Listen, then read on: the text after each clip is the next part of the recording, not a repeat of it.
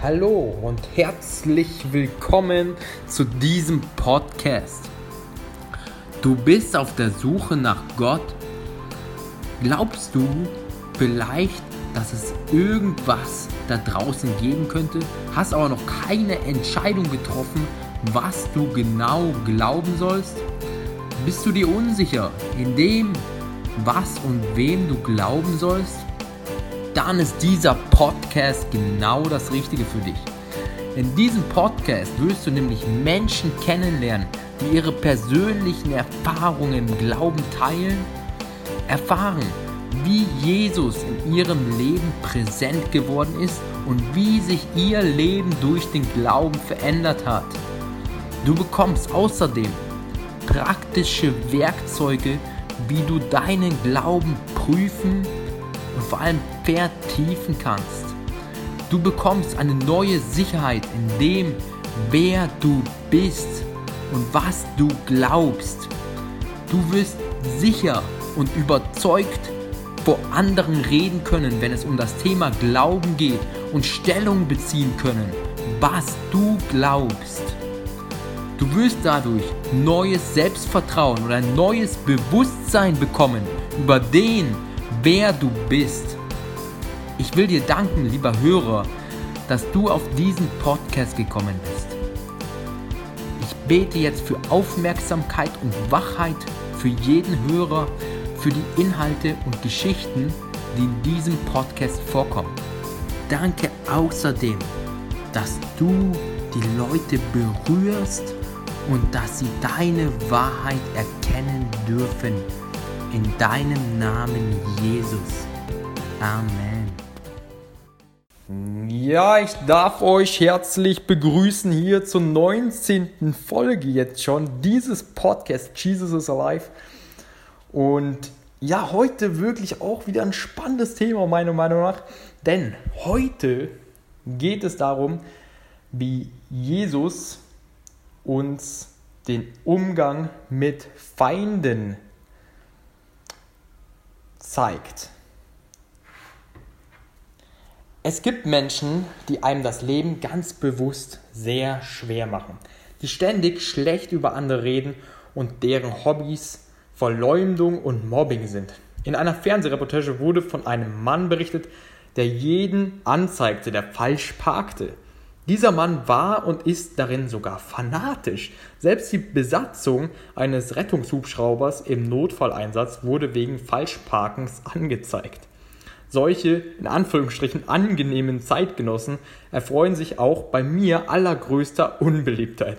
Ganz sicher braucht dieser Mann einen dicken Dämpfer, aber dafür sind die Sicherheitsorgane im Staat da.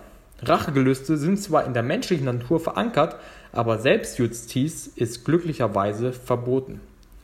Gerade in einigen südlichen Ländern war die Blutrache lange Zeit eine Tradition, die sehr viel Leid über die Menschen brachte und dies manchmal sogar über einige Jahrhunderte hinweg. Die Schraube des Bösen rotiert immer weiter und immer schneller, wenn wir zur Rache oder gar zur Lynchjustiz schreiten. Rache und Lynchjustiz mögen in einem Western vielleicht eine gewisse Unterhaltungswert haben, aber jedoch ziemlich zweifelhaft ist.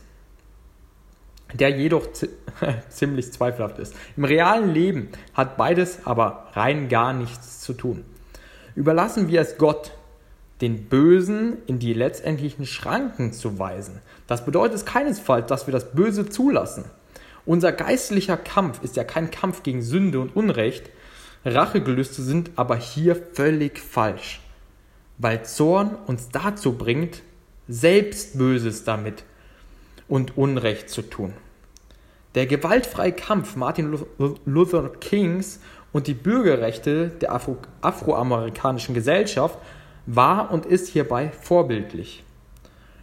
Oft ist es sogar gut, wenn unsere Feinde bemerken, dass wir ihnen nicht mit Hass begegnen.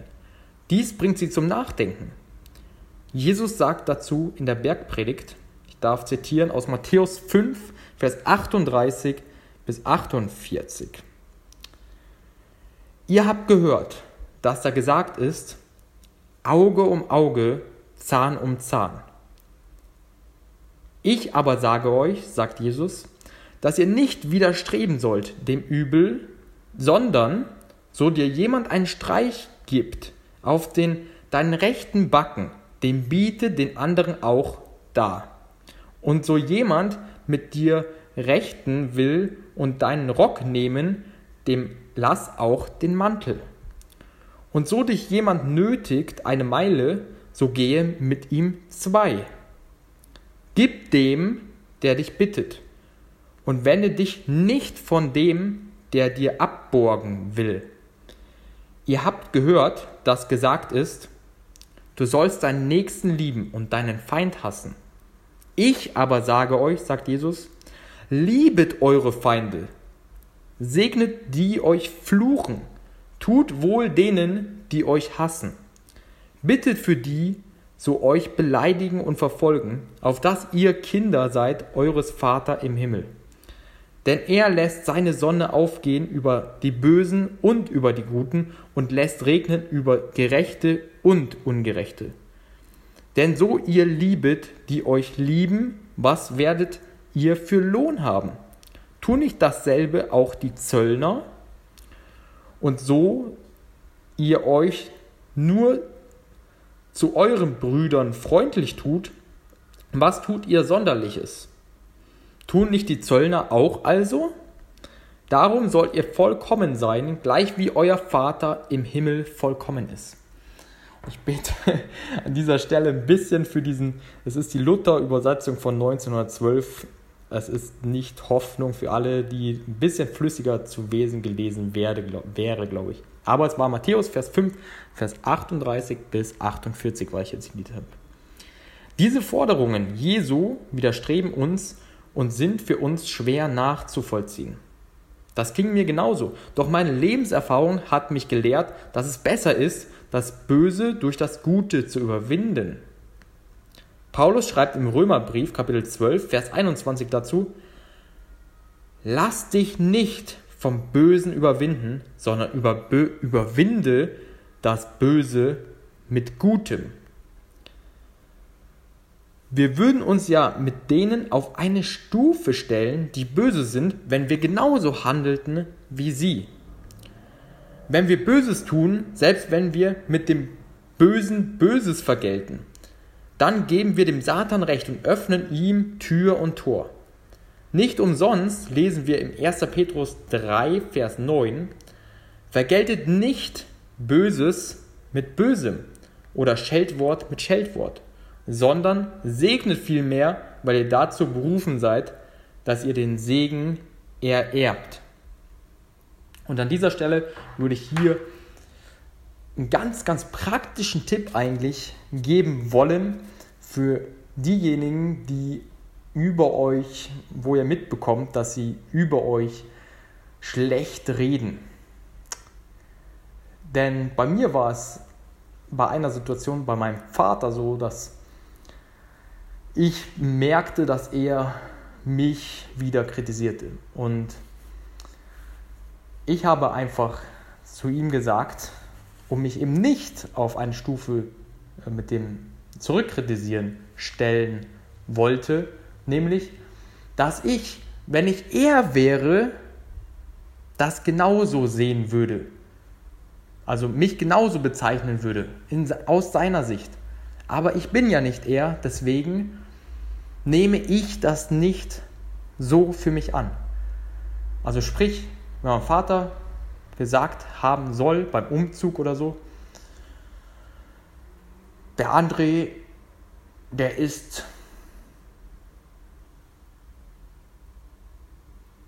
wieder faul. Was immer, was für mich gar nicht stimmte, weil ich sehr, sehr zufrieden war mit mir selber auch bei diesem Umzug. Deswegen hatte ich gesagt, Papa, wenn ich du wäre, dann würde ich das genauso sehen.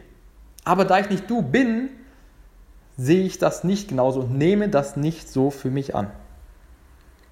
Und man darf auch noch sagen, ich vergebe dir dafür, dass du mich gerade so bezeichnet hast. Weil dann, ja, stellt man sich nicht mit dem auf eine Stufe und vergibt denjenigen schon. Und genau, also hier ein praktischer Tipp aus meinem Leben. Ich darf weiterlesen. Wenn wir Scheldwort mit Scheldwort vergelten, dann eskaliert oft der Streit. Bemerke ich, dass mein Gegenüber wütend ist und nur noch schimpfen, schreien und meckern kann, dann lasse ich ihn einfach stehen. Ist er zur Ruhe gekommen, dann biete ich ihm ein Gespräch an. Im ruhigen Ton lassen sich nämlich Dinge leichter erklären als in einem aggressiven. Also sprich, wenn euer Gegenüber bei eurem Gegenüber merkt, der ist aggressiv, dann geht weg, ist hier ähm, der Ratschlag und redet lieber in einem ruhigen Ton miteinander, weil es sich dann leicht erklären lässt. Auch und gerade wenn ich segne, zeige ich, dass ich mit dem Bösen nicht einverstanden bin.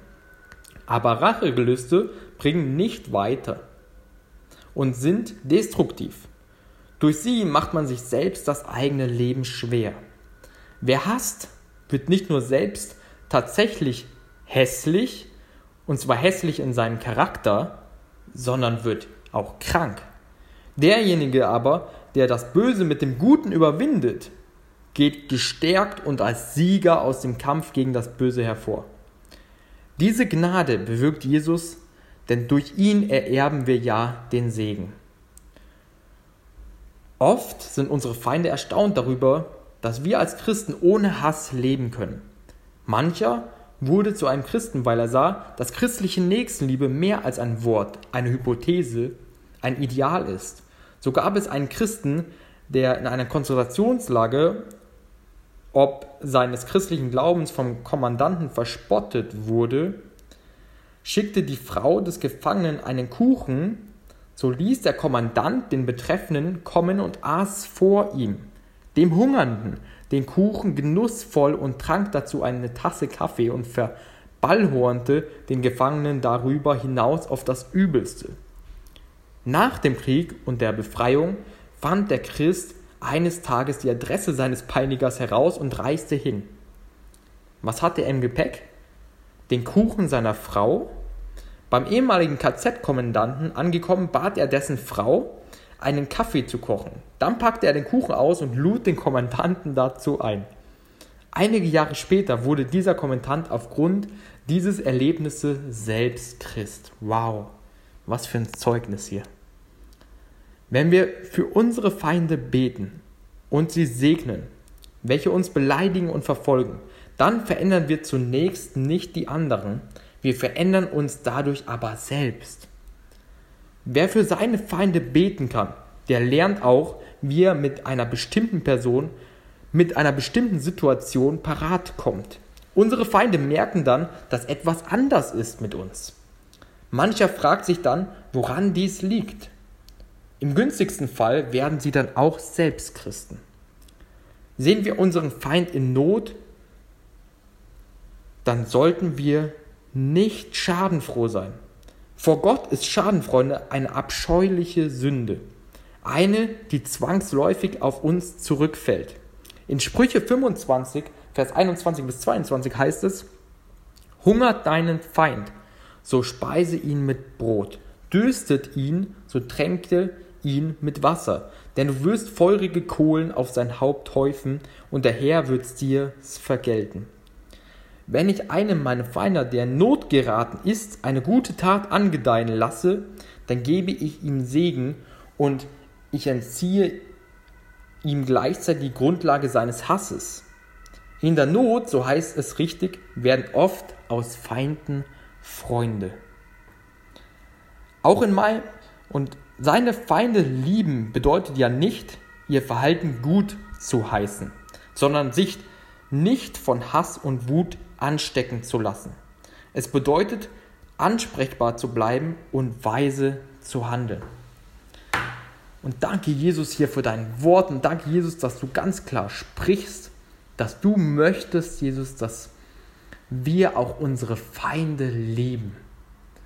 Und danke Jesus hier für dein Wort und ich bete für deinen Heiligen Geist, dass es für jeden Podcast-Zuhörer, der das hier hört, dass dein Heiliger Geist bei uns ist und dass du uns die Situation aufzeigst, in denen wir deine Weisheit benötigen hinsichtlich dem, wie wir mit unseren Feinden umgehen.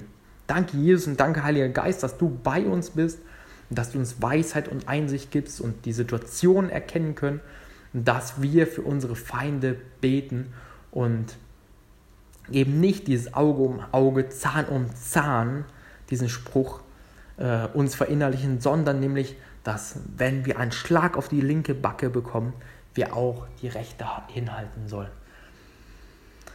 Und ja, danke auch Jesus für dieses praktische Beispiel, nämlich dass wir ja sagen können auch, ja, wenn ich du wäre, würde ich das genauso sehen.